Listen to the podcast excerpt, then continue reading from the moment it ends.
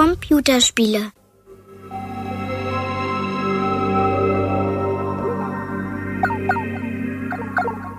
Melde Bereitschaft zur Inanspruchnahme.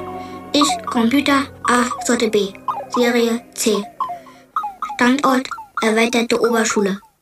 Computerkabinett. Wissensstand umfassend. Ich bin Thilo Mischke.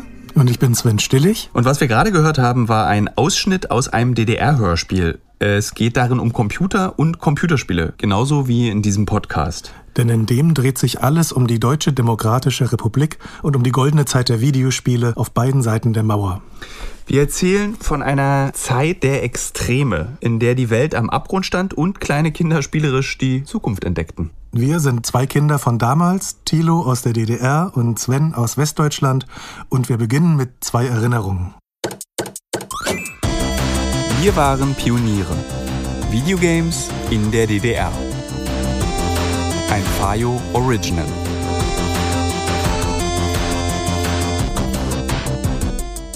...1987. Ein Sommertag in Ostberlin. Mein Name ist Thilo Mischke und ich bin sechs Jahre alt. Geh schon mal vor, sagte meine Großmutter zu mir und drückte mir 50 Pfennig in die Hand. Noch vor wenigen Minuten stand ich mit nassen Haaren unter einem Föhn. Da war die Schwimmstunde mit Oma endlich vorbei gewesen. Ich hatte auf ihren ausgestreckten Arm gelegen und sollte die Beine wie ein Frosch bewegen. Ich war auf der Stelle geschwommen, aber ich hatte geahnt, gleich werde ich einen Satz in die Zukunft machen. Ich musste nur noch durch diese Übung durch, eine Bulette am Beckenrand essen und dann los. Vorbei an den Schulklassen, an genervten Eltern, an der Kasse, an der Beckenlandschaft des SEZ. Das ist nicht nur das Sport- und Erholungszentrum der DDR. Es ist das sozialistische Spaßbad des gesamten Ostblocks. X Schwimmbecken, eine Schlittschuhbahn, FKK-Bereich, klar. Solarium, Bowlingbahn, Disco und ein Videospielautomat. Bei den Billardtischen, oben, dort, wo Männer und Frauen Zigaretten rauchen und Mokka trinken, da steht er. Das gleiche Holz wie die Schrankwand bei Oma, ein großer Fernseher ist eingelassen, oben hinter Buntglas steht der Name drauf. Polyplay. Ich kann mich an viele Dinge in meinem Leben nicht mehr erinnern, habe unzählige erste Male vergessen. Ein erstes Videospiel. Daran erinnere ich mich für immer. Ich verbiete es mir, das zu vergessen. Die 50 Pfennige eingetauscht gegen einen Token. Mehrere Spiele zur Auswahl. Hase und Wolf, Schmetterlinge fangen, Skifahren. 50 Pfennige sind der Eintritt in eine Welt, die nur ich verstehe. Auf Zehenspitzen stehe ich dort, den Knüppel in der rechten Hand, den Knopf unter der linken. Links, rechts, links, Knopf, Knopf. Spiel vorbei. Nochmal. Bist du schon fertig? fragt Oma mich. Sie hat ihren Mocker schon ausgetrunken. Hast du nochmal 50 Pfennige? Natürlich, sagt sie, streichelt mir über den Kopf. Und dann guckt sie mir interessiert dabei zu, wie ich die Pisten runterrase, wie ich als Jäger auf Hirsche schieße. Was machst du da? fragt sie. Meine Oma kennt Fernseher. Sie kennt auch Computer. Aber damit spielen? 1987, in der DDR, in Ostberlin, stehe ich vor meinem ersten Computer. Im Sommer 1987 habe ich zum ersten Mal Computerspiele gespielt. Und es hat meine Welt erschüttert.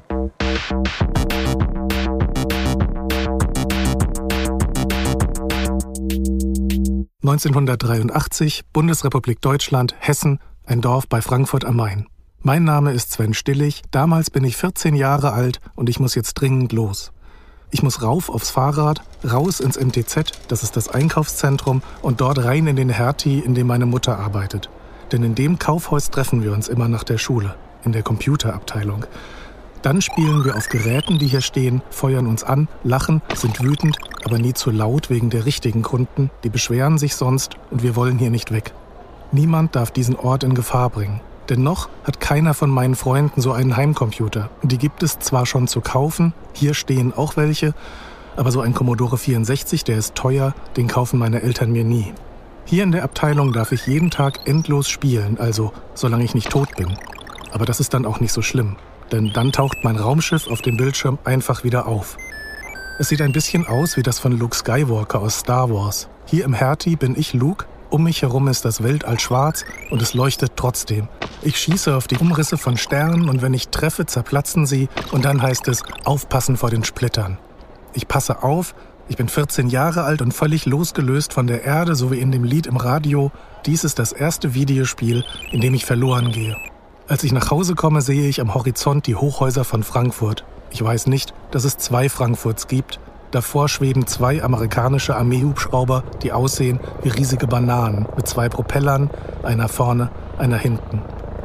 Ich gehe rein und werfe meinen Rucksack in die Ecke. Er bleibt so liegen, dass man den Sticker lesen kann, den ich vorne draufgeklebt habe. Lieber eine Pershing im Garten als eine SS-20 aufs Dach steht da drauf. Ich habe keine Ahnung, was das bedeutet, aber es klingt irgendwie lustig.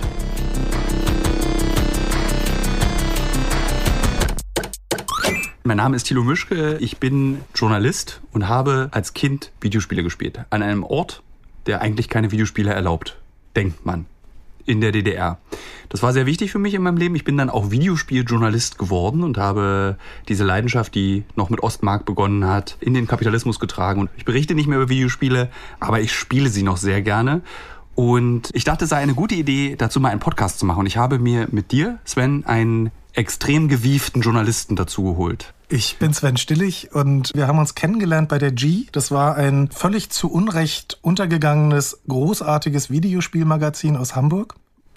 Und ich bin dein Gegenpart quasi in dem Podcast. Ich bin runde zehn Jahre älter als du und im Westdeutschland aufgewachsen. Du in einer Großstadt in Ostberlin, ich in einem Dorf in Hessen.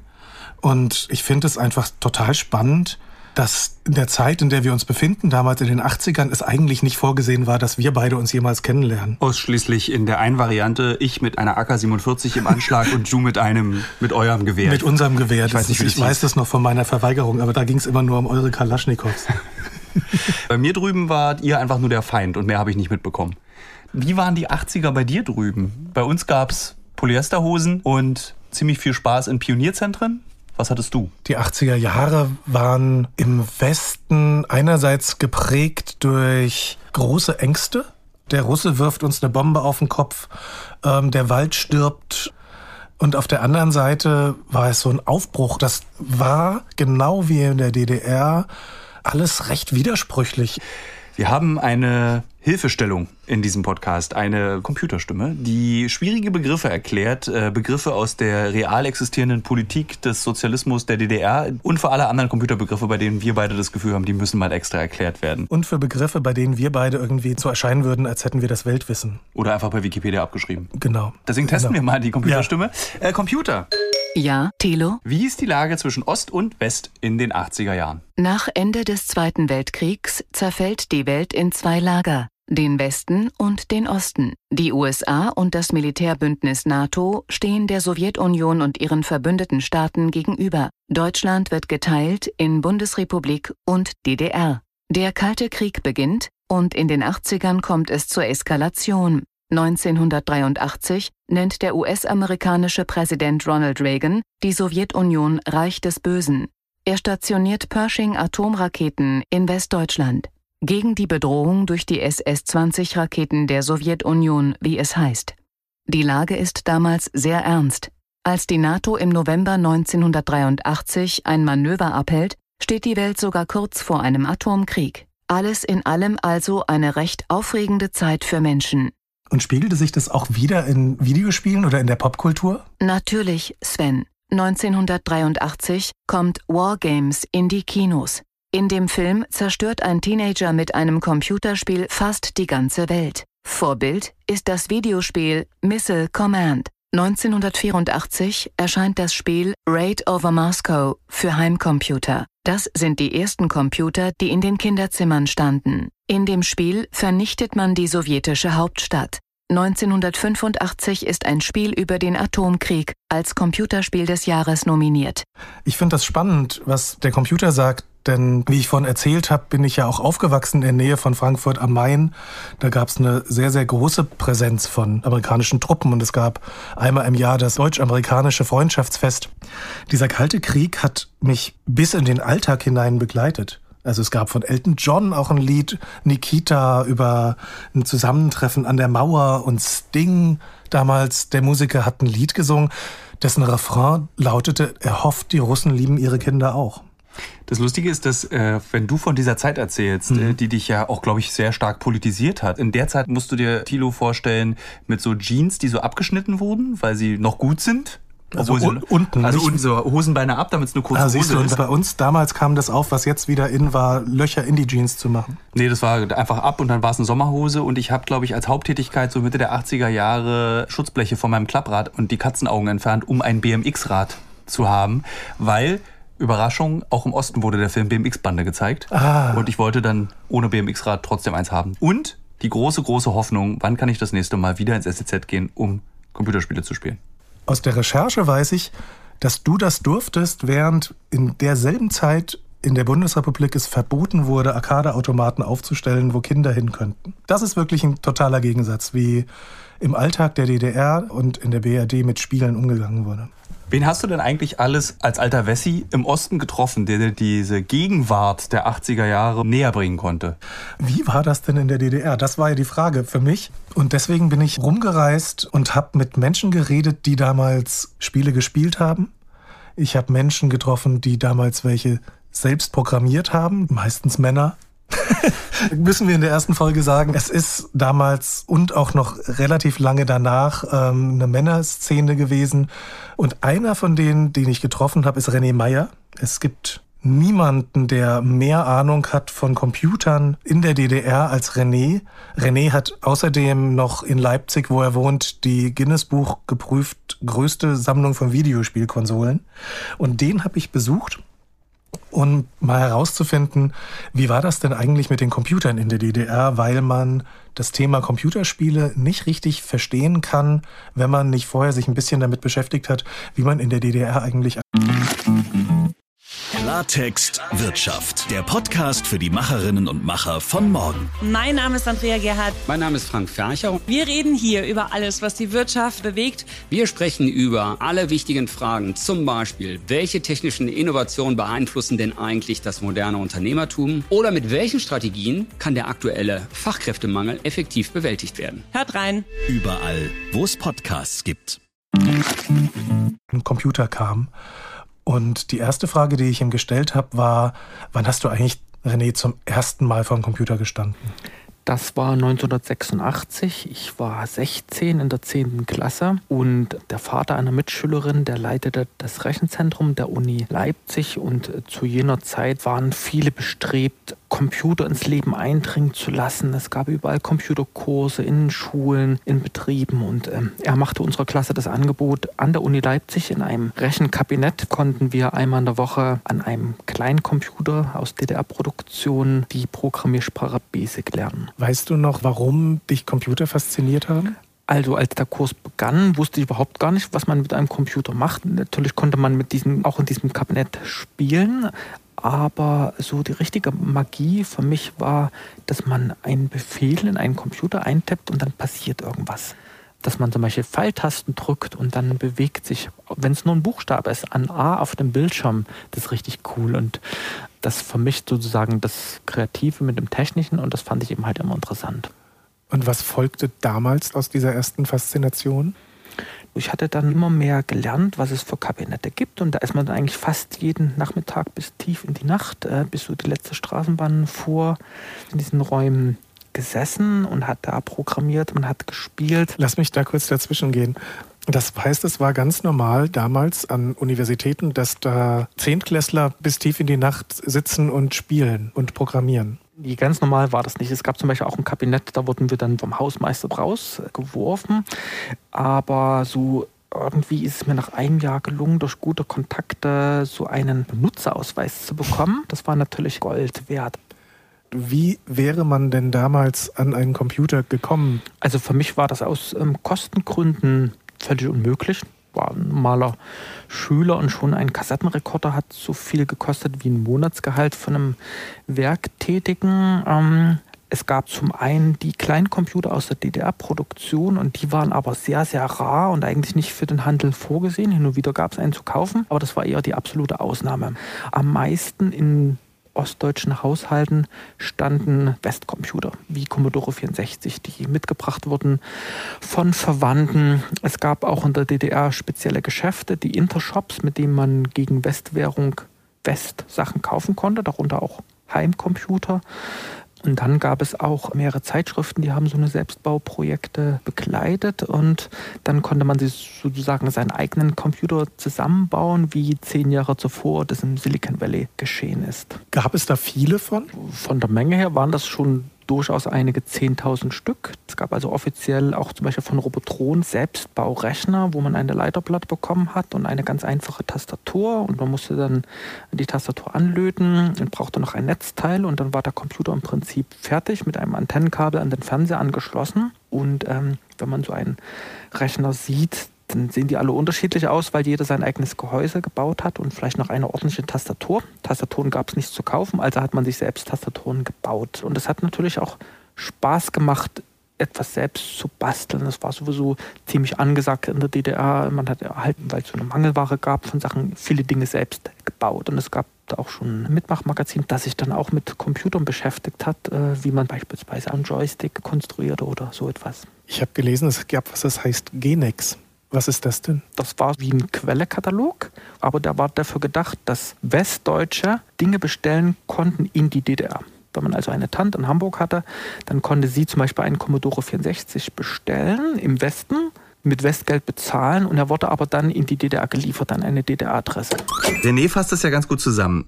Es darf aber nicht dabei untergehen, dass es extrem bemerkenswert ist, wie findig die Bürger der DDR waren, wenn es darum ging, einen Computer zu besitzen. Was mich wirklich beeindruckt ist, wenn man René zuhört, ist, wie viele Leute sich den einfach selbst gebastelt haben. Computer waren in der DDR etwas, das hieß Schlüsseltechnologie. Dass die DDR sogar selbst Computer gebaut hat, finde ich bis heute eigentlich kompletten Wahnsinn. Ähm, bei den beiden größten daran beteiligten Kombinaten haben damals rund 130.000 Leute gearbeitet. Hast du René auch mal gefragt, warum für die Führung der DDR Computer so wichtig waren? Klar, hab ich. Zu Ende der 70er Jahre hat die DDR endgültig begriffen, dass sie Computertechnik braucht, um nicht abgehängt zu werden. Und es gab ziemlich viele Probleme. Zum einen bekam man aus Osteuropa keine Rechentechnik und die Rechentechnik aus dem Westen konnte man auch sehr schwer bekommen. Einerseits, weil man die hätte in harten Devisen zahlen müssen und zum anderen, weil es das Hightech-Embargo gab. Also sah sich die DDR gezwungen, selbst eine Mikroelektronikindustrie aufzubauen. Was heißt Hightech-Embargo? Das war etwas, was schon nach dem Zweiten Weltkrieg von der USA initiiert wurde und äh, was ähm, dafür sorgen sollte, dass der Ostblock äh, nicht aufrüsten kann. Das, das Wettrüsten fing ja dann an, es gab den Kalten Krieg und führende Industriestaaten haben verhängt, dass fortschrittliche Technik nicht in den Ostblock eingeführt werden darf.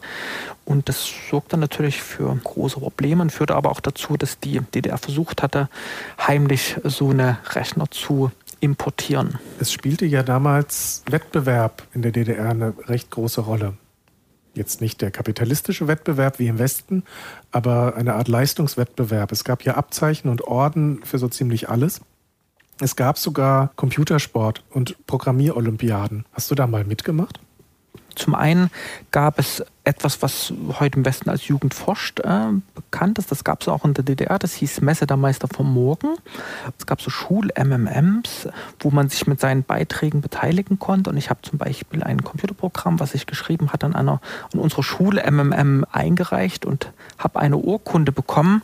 Es gab also ganz viele Programmierwettbewerbe. Ähm, ja, und generell waren Wettbewerbe in der DDR sehr beliebt. Solche Schach, Schacholympiaden gab es an jeder Stelle, selbst wenn man ins Fernlager gefahren ist ist für zwei Wochen. Da gab es dann bestimmt auch eine, ja, eine Schacholympiade. Heute würde man Turnier dazu sagen, Schachturnier, aber damals waren das halt Olympiaden. Damals gab es ja natürlich nicht das Internet. Wie hast du denn mit Freunden Programme getauscht? Also zum einen, man hat sich ja getroffen in diesen Computerkabinetten. Dann äh, gab es Kleinanzeigen. Also das war ganz typisch, dass zum Beispiel auch in der Leipziger Volkszeitung so Suche Programmtauschpartner oder dass man irgendwo einen Aushang machte. Vor allen Dingen hat man äh, Programme getauscht per Briefpost. Also man hat zum Beispiel an jemanden eine Liste geschickt nach Jena und hat gesagt, hier, diese Programme biete ich an. Das war übrigens im Westen ganz ähnlich. Äh, hat dann eine kopierte Kassette zurück geschickt bekommen, aber ich habe auch durchaus Leute aus anderen Städten mal besucht, bin da hingefahren mit dem Zug, bin über Nacht geblieben und wir haben die ganze Nacht Programme getauscht. Und hatte man da nicht die Polizei im Nacken wie im Westen? Generell waren die meisten DDR-Spiele ja sowieso unkommerziell und äh, man sagt, dass es in der DDR auch kein Urheberrecht auf Software gab. Also da hat sich überhaupt niemand drum gekümmert. Was möglicherweise knifflig war, das war die Einfuhr von Tonbandkassetten aus dem Westen in den Osten. Die wurden auch oft konfisziert. Ich muss noch mal kurz unterbrechen. Und zwar weiß ich, dass für mich der Westen, also Westdeutschland, überhaupt keine Rolle gespielt hat, weil ich glaube ich dafür auch noch ein bisschen zu klein war. René ist aber ein bisschen älter als ich. Hast du ihn mal gefragt, welche Rolle der Westen für ihn gespielt hat? Hm, hab ich. Und das Spannende ist, René meint, das war damals wie ein Leben in zwei Welten. Es gab einmal den DDR-Alltag und es gab den Westen. Und den Westen hat man erleben können durch das Fernsehen. Wir haben auch Serien geschaut wie Magnum und äh, Miami Vice und Filme wie Kampfstern Galactica, wie Tron und wie Wargames. Und das hat natürlich viel beeinflusst und auch teilweise die Spieleentwicklung in der DDR. Es gibt zum Beispiel ein DDR-Computerspiel, das heißt Der Name der Rose. Oder eins, das heißt Enterprise. Hast du denn Westspiele in der DDR gespielt? Ich hatte in, in den ganzen Jahren nur an ganz wenigen Tagen die Möglichkeit, an einen West-Heimcomputer zu kommen. Ein Freund hatte bei seiner Oma einen Atari. Ähm, was man eher sehen konnte, auch in Leipzig, das waren die Münzspielautomaten, die auf unserem Jahrmarkt der Kleinmesse standen. Und da habe ich Spiele gesehen wie Donkey Kong und äh, fand das total faszinierend. Und ich habe ähm, auch von einer Verwandten zu DDR-Zeiten ein kleines LCD-Spiel bekommen, was ich äh, so rauf und runter gespielt hat. Das kann man sich heute gar nicht mehr vorstellen. Ein kleines Gerät mit einem einzigen Spiel eingebaut, aber das hat eben halt damals über Wochen fesseln können. Ich habe damals Pong gespielt und für mich war das Tennis, weil es sich angefühlt hat wie Tennis. Genau, man kann ja heute gar nicht nachvollziehen, dass man völlig zufrieden war mit den einfachen Spielen und dass man aber auch nicht erwartet hat, dass es noch viel besser wird. Es gab ja auch in der DDR eine Spielkonsole, das Bildschirmspiel 01, das war ein, eine Konsole aus DDR-Produktion. Das heißt, der Staat hat entschieden, wir bauen jetzt eine Spielkonsole die DDR, die wollte immer anerkannt werden von beiden Seiten. Einerseits vom Ostblock, von der Sowjetunion, wo sie immer so ein bisschen unter dem Scheffel stand und zeigen wollte, was sie kann. Und auf der anderen Seite wollte sie eben halt auch als führende Industrienation wahrgenommen werden, als vollwertiger Staat. Und da war eben halt Mikroelektronik das, womit die DDR vielleicht am ehesten punkten konnte. Und ja, diese, diese Euphorie, die hat uns eben halt auch uns Schüler so ein bisschen so mitgenommen. Wir haben gespürt, das ist etwas und das war auch so eine Welt, die war völlig unpolitisch und das war etwas, äh, wo andere keinen Zugang hatten und das war so ein bisschen cool.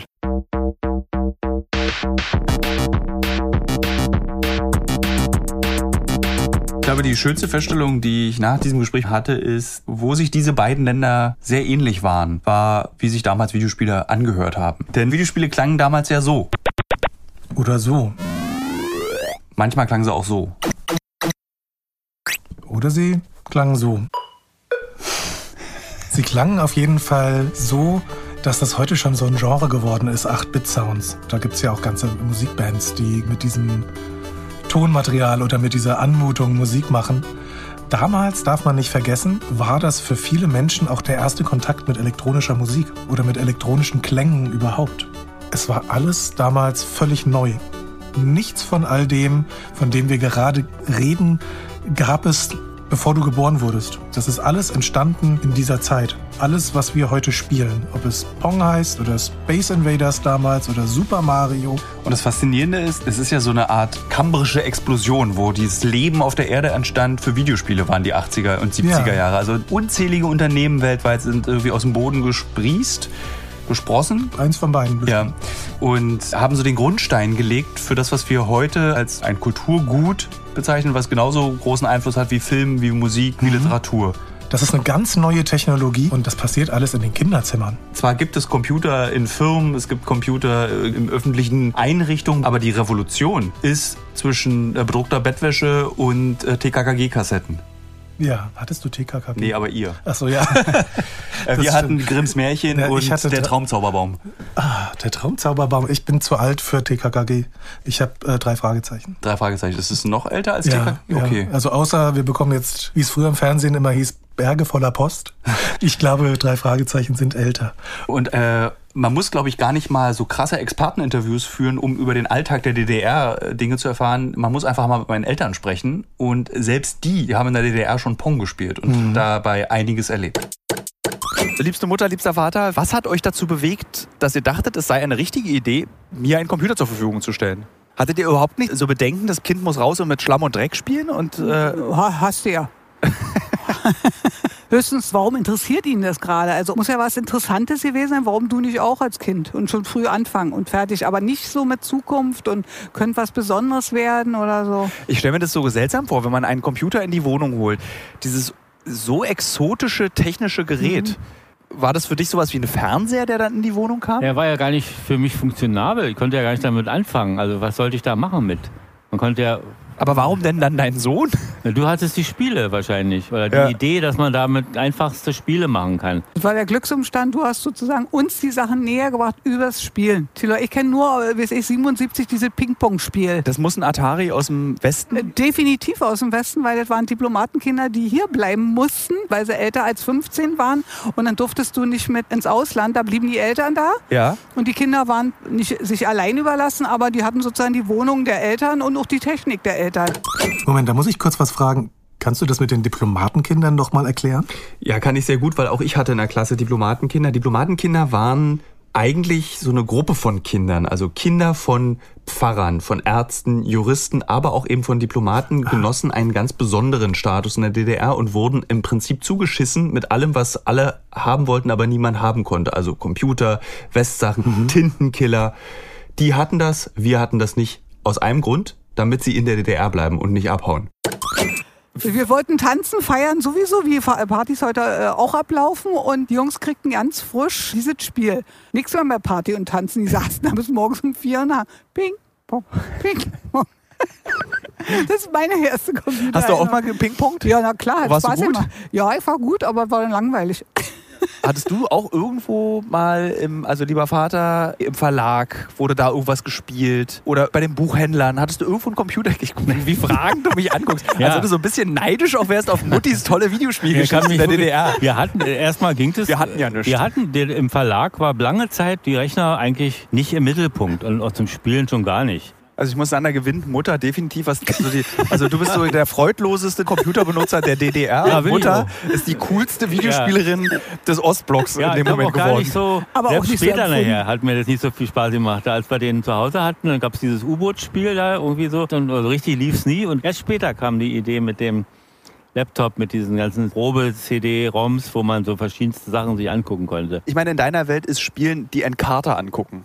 Ja. Zum Beispiel. Lexikon durchklicken ist für ja. dich ja Spielen. Das war also faszinierend. Das, also das oder die äh, britische äh, Enzyklopädie. Ja, also auch. der Pokal der Spielfreude geht dann runter. Gibt es Schöneres als das erste Mal einen Filmausschnitt sich anzugucken oder die Ausbruch eines Vulkans. Kann ich noch ein bisschen bohren Bitte, bei dem Atari? Bohrer dieses am Fernseher spielen, kannst ja. du dich noch an das Gefühl erinnern, was das in dir ausgelöst hat? Also ob das, fandest du das auch das Normalste der Welt? Nein, das war was Besonderes. War was ganz ungewöhnlich Besonderes. Und gab es dann diesen Moment, wo ihr bei Berti, also meinem Bruder, und mir gesagt habt, wir müssen das weiter unterstützen? Weil ich erinnere mich daran, das gab eigentlich immer sehr viel Unterstützung, was so Computer betraf. Das ist, also es wurde auch nie in Frage gestellt. Nee, war vollkommen wichtig und haben wir von Anfang an unterstützt. Was mich immer so fasziniert hat, dass ihr, dass ihr die Technik schon verstanden habt. Für mich war es ein Bildschirm mit an, angeschlossenem Kasten. und Schreibmaschine. Und, und, eine, und eine, ja, ich habe manchmal hast du ja auch wirklich mehr als Schreibmaschine gesehen, auch im Verlag. Ne? Das Krasse ist, für dich ist es ein Bildschirm und ein angeschlossener Kasten und für mich war das eine Sensation. Ja. Ich fand es so toll, dass äh, mir hat ja gereicht, dass der Cursor blinkt. Hm? Also dass das blinkt. Dieses Viereck. Dass wenn ich auf die Enter-Taste drücke, das einen Satz nach unten macht. Also ja. dass dieses Ding, das war bei mir wirklich so ja. wie so Weltveränderung.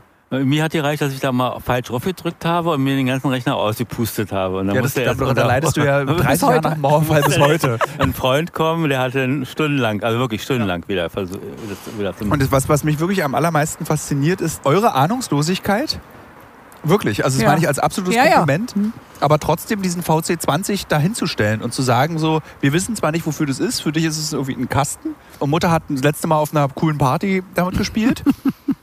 aber du kannst damit was anfangen. Für dich ist es irgendwas. Vielleicht war es äh, sowas ähnliches wie für mich als Kind äh, einen Wecker auseinandernehmen und wieder zusammenbasteln. Also da ist irgendwas, könnte spannend sein. Ja. Ich sah keine Gefahr da drin. Eigentlich gefühlt mit der Sekunde des Mauerfalls kam der C64, also der bessere ja. Computer und eben bei Mitschülern nachmittags spielen. Und, und da gab es von euch keine Maßregelung. Ich darf nicht zu viel spielen, aber es gab ja eben sowas wie dieses oder jenes Spiel mit Schießen will ich nicht. Fernsehen war, haben wir ja auch nicht alles erlaubt, Thilo. Und insofern, wenn du bestimmte Dinge dir angeguckt hast und bei den Videospielen wussten wir es ja nicht, aber man hat es ja, ja aber gehört. alles, was du nicht erlaubt hast, haben wir, habe ich ja Vater heimlich, heimlich mit das Vater weiß geguckt, ich, ja. ja MacGyver. Alles klar. Ja.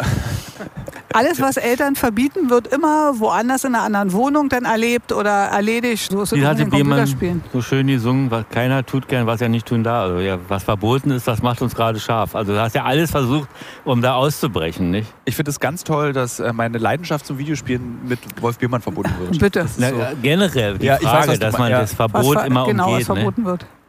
Ja, schade. Für uns ist es zu spät gekommen. Zwar äh, im Benutzen und äh, heute alles gar keine Frage, aber so eben da so bastelnd rein zu äh, Ja, das, das Ja? Spielerische habt ihr. Das Ja. Mhm. haben wir, aber ich nicht, kann ja nur für mich, dass man damit umgeht, locker, entspannt. Das, wie du immer sagst, kann nicht kaputt machen, kannst überall raufdrücken. Außer wir. ja.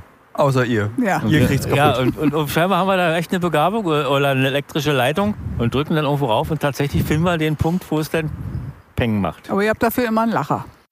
Automat und Telespiel leiten heute die Zukunft ein, Computer für den Kleinbetrieb, Computer für das Eigenheim. Was haben wir da gerade gehört? Das ist aus dem Lied Computerwelt von Kraftwerk, einer Musikgruppe aus Düsseldorf, Westdeutschland 1981. Das Spannende ist, so skeptisch viele Leute waren bei mir in der BAD. Ähm, Computer standen ja auch bei uns für sowas wie Zukunft. Aber trotzdem waren Computer für uns einfach da. Die waren jetzt zwar neu, aber sie waren da und wer Geld hatte, konnte sich einen kaufen. Und ich fand es total spannend, wie die DDR sich angestrengt hat, damit sie ihre Bevölkerung trotz aller Widrigkeiten, von denen René auch erzählt hat, mit Computern versorgen konnte. Computer? Definiere Konsumgüterquote. Konsumgüterquote. Das war eine Direktive der DDR-Führung. Jeder Betrieb musste 5% seiner Waren so gestalten, dass sie in der DDR in Läden zum Verkauf angeboten werden konnten. Die Bevölkerung war unzufrieden und es sollte mehr zu kaufen geben. Die Neptunwerft in Rostock produzierte zum Beispiel fortan Flaschenöffner und das Sprengstoffwerk Gnaschwitz stellte Fliegenklatschen her. Eigentlich ein Wahnsinn, wenn man drüber nachdenkt. Und welche Rolle spielten da Computer? Computer? Es wurde sehr viel Geld und Energie in die Mikroelektronik investiert. Denn für die Einheitspartei SED ging es um das große Ganze.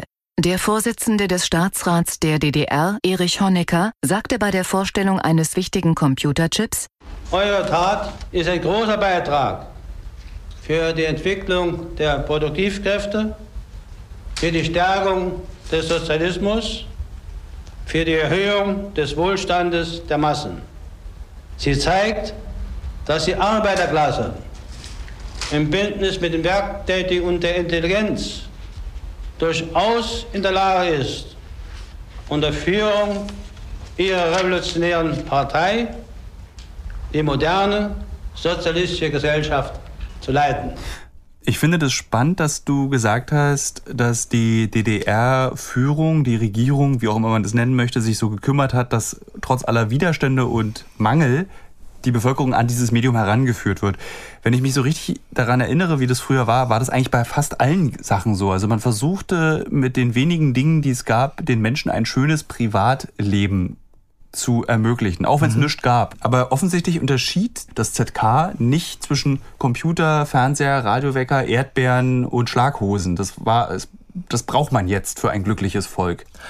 Die DDR hat nicht bei Erdbeeren konkurriert mit dem Westen. Die waren ja besser als bei euch, deswegen habt ihr äh, auch unsere ganzen Erdbeeren bekommen. Echt? Ja, nur bei Tschernobyl habt ihr die nicht Gewollt. Nicht gewollt und dann gab es in diesem Jahr sehr viele Erdbeeren, sehr viele Johannisbeeren und sehr viele Radieschen auf unseren Gemüsemärkten, erzählen meine Eltern. Okay. Kleiner Side-Fact. Mussten wir nicht mal den Computer verfragen. Ich versuche jetzt trotzdem wieder Fassung zurück zu behalten. Zu, die Fassung zu behalten. Ähm, die DDR hatte sogar einen Elektronikminister. Also die hatte wahrscheinlich keinen Erdbeerminister, aber sie hatte einen Elektronikminister und sie hatte eine Direktion für Computerliteratur und Software beim Kultusministerium. Das war diesem Staat schon sehr, sehr wichtig. Ich bin nach Erfurt gefahren und habe Dr. Werner Domschke getroffen. Der hat beim VEB Mikroelektronik Wilhelm Pieck in Mühlhausen entscheidend daran mitbewirkt, den ersten DDR-Computer zu bauen und zu entwickeln. Und ich habe ihn gefragt, wie das war damals, als man zu ihm sagte, komm nach Mühlhausen, hier findet die Zukunft statt.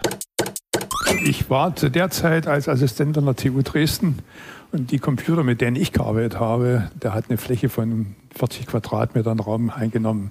Ursprung war ja, dass zu wenig im Laden war. Und Mühlhausen hatte ja die Taschenrechner schon im Portfolio.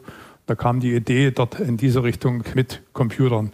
Obwohl von den üblichen Bevölkerung kein wusste, was eigentlich ein Computer ist. Wie alt waren Sie denn damals, als das alles angefangen hat? Also ich war 33 Jahre alt damals. Und war das für Sie eine Art Traumberuf? Schwer zu sagen, zumindest war es eine Herausforderung. ja, meine Spezialität äh, bisher war immer die Softwareentwicklung. Hardware war mein Freund, der Spezialist, und da haben wir uns hervorragend ergänzt. Unglaublich, wie gut wir zusammengearbeitet haben. In dem Sinne war die menschliche Seite äh, hervorragend und natürlich technische Herausforderung auch. Das klingt ja jetzt gerade ein bisschen wie Steve Jobs und Wozniak. Also in der Garage in Mühlhausen, er kann Marketing, Wozniak kann Technik. Ganz so war es ja nicht. Ich meine, wir waren ja nicht diejenigen, die das dann auch vermarktet haben, aber so der Anklang ist gar nicht so verkehrt, denn äh, unser Entwicklungsbüro war äh, hinter dem ältesten Theater Thürings. Das war so ein kleiner Tordurchfahrt, wo oben die Gäste gesessen haben, unten wurde Theater gespielt und im Hinterhaus stand eine Fabrikshalle, will ich mal sagen, wo wir dann eingemietet worden sind. Also es war keine Garage, aber es war ein altes Theater von 1500 und. Wie viele Menschen haben denn dann daran gearbeitet, an diesem kleinen Computer? Zum Schluss waren wir etwa 40 Leute die damit gemacht haben. Ich habe gelesen, dass der Computer, den Sie entwickelt haben, vom Jugendkollektiv des Zentrums für Forschung und Technik vorgestellt wurde. Es gab ja äh, so den Drang, die Jugend voran in der DDR, ja, also die Jugend äh, voranzustellen. Und da wurde ein Jugendkollektiv gegründet, dem dann die Fahne hochgezogen worden ist. Wir sind das Jugendkollektiv, die den KC 85 entwickelt haben. Das heißt, das gab es eigentlich gar nicht, aber man brauchte ein Jugendkollektiv, um zu sagen, die Jugend hat es gemacht, genau so. Okay. Die Vorstellung des Computers war quasi Teil von Propaganda. Ja, genau. Welche Rolle spielten Computerspiele bei der Entwicklung dieses Computers? Am Anfang waren natürlich äh, Spiele eines der äh, Hauptaufgaben. Wir hatten auch so eine zwei oder drei Spielkonsolen, wo wir gesagt haben, damit können wir eigentlich gar nichts anfangen weil wir nicht spielen wollten. Wir wollten wirklich was Vernünftiges machen, in Anführungsstrichen. Das Betriebssystem der Kleincomputer hieß Chaos. Ich weiß, dass die Abkürzung darauf zurückzuführen ist, dass äh, das C steht für Kassette. Das heißt, das Betriebssystem wurde durch Kassette geladen. Richtig. Ist es nicht trotzdem seltsam, das Betriebssystem eines Computers Chaos zu nennen? Das klingt wie die Gegner der Superhelden in in einem amerikanischen Spielfilm. äh, bin ich ein bisschen dran schuld. Wir haben ja eine Hardware äh, entwickelt, die sich von anderen Computern unterschieden hat. Und wir waren klar, dass das, was wir jetzt aufgebaut haben, nicht das Ende der Entwicklung ist. Und ich habe dort einen Programmverteiler programmiert und da kam mehrfach die Idee, dass es das blanke Chaos. Aber zum Schluss hat es sich bewährt. Das heißt, der Name ist Trotz. Ja, da hat man natürlich aus dem Chaos dann versucht, den Begriff zu definieren. Und da kam das raus, was Sie gerade gesagt haben. Die ersten Exemplare dieses Kleincomputers wurden 1984 vorgestellt auf der Frühjahrsmesse in Leipzig. Und zwar Erich Honecker persönlich. Äh, damals hieß das Gerät noch H10 Mhm. Heimcomputer 900 war die Serienreihe von Mikroelektronik Mühlhausen. Wir hatten dort noch ein technisches Problem, dass die Bildfrequenz nicht stabil war. Also wir mussten mhm. dort, bevor Erich gekommen ist, noch mal kurz nachjustieren, damit das Bild stabil war, um dann ihm das zeigen zu können. Und die Vorstellung war eigentlich relativ kurz, weil ihm keiner richtig erklären konnte, was man damit machen sollte. Und da kam dann so etwa acht Wochen später eine Filmcrew nach Mühlhausen. Die hat äh, verschiedene Szenen aufgenommen, was man mit Computern machen kann.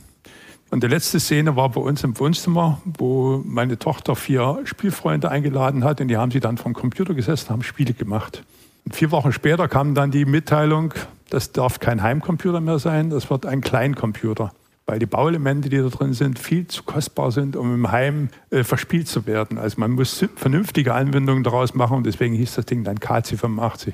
Sodass gar niemand auf die Idee kommen könnte, dass das Gerät nach Hause gehört. So ist es. Dafür hat Mühlhausen schon sehr viel Aufwand betrieben, um Spiele für das Gerät zu veröffentlichen. Also mal so sagen, aufgrund dieser Geschichte wurden diese Computer dann auch im Club junger Techniker für Schulen und ähnliches eingesetzt.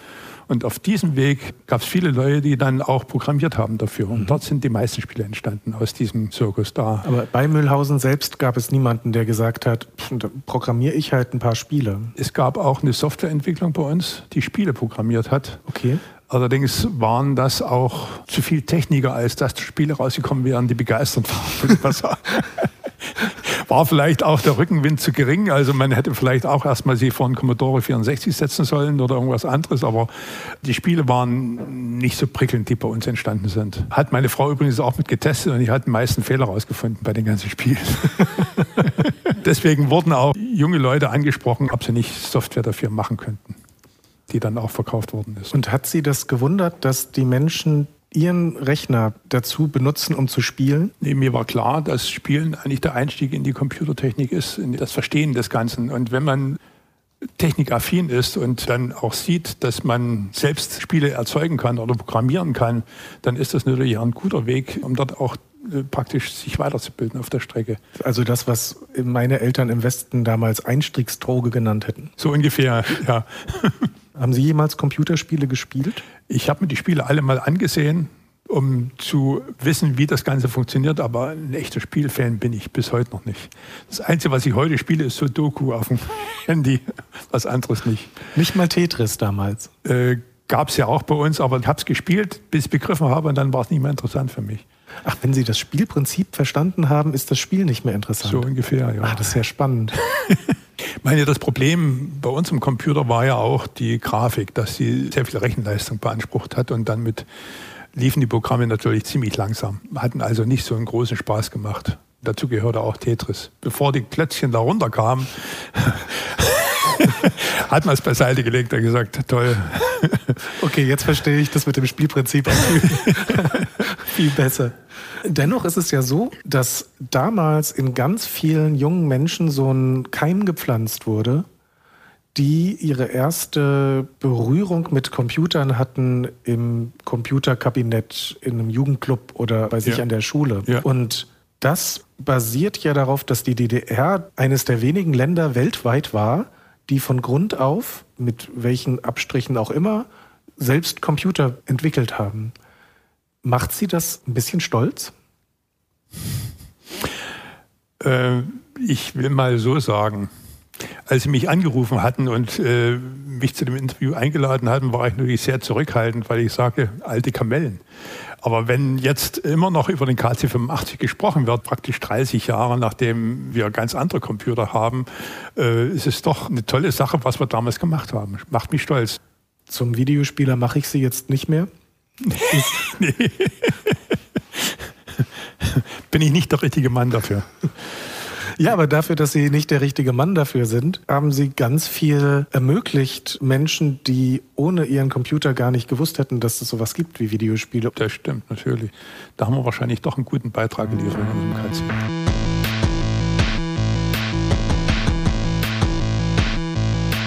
Klingt für mich nach einem tollen Erfinder. Das ist ein sehr zurückhaltender feiner Mann. Trotzdem hat er sich dazu durchgerungen zu sagen, dass er ein bisschen stolz ist auf das, was er damals gemacht hat. Und das fand ich schön, weil ich nämlich auch glaube, dass die Leute, die in der DDR damals sich angestrengt haben, Technik zu entwickeln und wussten, sie werden niemals das Festniveau erreichen, die können auch stolz auf sich sein. Weißt du, was mir aufgefallen ist jetzt nach diesen ersten Gesprächen, die du geführt hast? Und zwar was ganz Besonderes. Die Menschen reden über ihre Leidenschaft, Videospiele oder Mikroelektronik, mit einer unfasslichen Liebe. Das ist nicht ein Hobby, was sie als Kinder hatten, sondern das ist etwas, was die Weichen in ihrem Leben gestellt hat. Für sie gibt es nie diesen Dünkel, dass das irgendwas Schädliches, was Doofes, was irgendwie Dümmliches ist, sondern das ist gefühlt für René Meyer oder Herrn Domschke eben ihr Leben. Und das finde ich ja so toll bei dem Podcast, dass endlich mal die Leute einfach reden können. Nach dieser Wende und nach 89 wurde so viel über DDR-Bürger geredet, dass es einfach auch mal an der Zeit ist, gerade auch bei so einem kleinen Thema, die Menschen einfach aus ihrem Leben erzählen zu lassen. Und das Schöne ist auch noch, was dazu kommt, ist, wenn ich das Wort DDR sage, die meisten Menschen in Deutschland heute assoziieren das mit Jeansjacke, Föhnfrisur und Rotkäppchen Sekt auf der Mauer. Aber es war eben auch und das berührt mich. Das war fast unsere erste Folge. Es gibt in den nächsten fünf Folgen so viel zu erzählen von den Programmierern, die ich getroffen habe, von den Menschen, die sich wissenschaftlich damit beschäftigen. Ich habe jemanden hier in Berlin getroffen, der hat damals sogar der DDR Luftverteidigung Spiele gezeigt, damit die mal sehen, was alles möglich ist. Und einen Stasi-Experten habe ich getroffen und wir reden über das Bildschirmspiel 01, die einzige Spielkonsole der DDR. Und ich treffe einen Mann, der mit dem Polyplay-Automaten eng verbunden ist, auf dem ich zum ersten Mal gespielt habe. Ich freue mich auf die spannenden Episoden, die noch kommen werden, auf der Reise in unsere Vergangenheit. In der nächsten Episode besuchen wir meinen Onkel Bernd, der sich damals in Moskau einen Joystick aus dem Westen ertauscht hat. Und ich erzähle, wie ich dank eines Videospiels für einen Tag Kosmonaut war. Wir waren Pioniere. Videogames in der DDR. Ein Fayo Original. Entwickelt und geschrieben von Thilo Mischke und Sven Stillig. Sounddesign und Schnitt Sven Stillig, Nils Augustin und Jörn Steinhoff. Musik von Martin Seifert und Epidemic Sound. Computerstimme Heike Hagen. Archivaufnahmen Deutsches Rundfunkarchiv.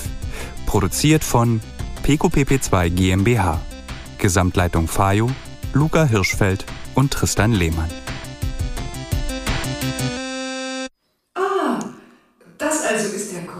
Mm, schönes Ding, was? Bloß Fußballspiele überträgt er nicht. Ist das schlimm? Oh, für mich ja.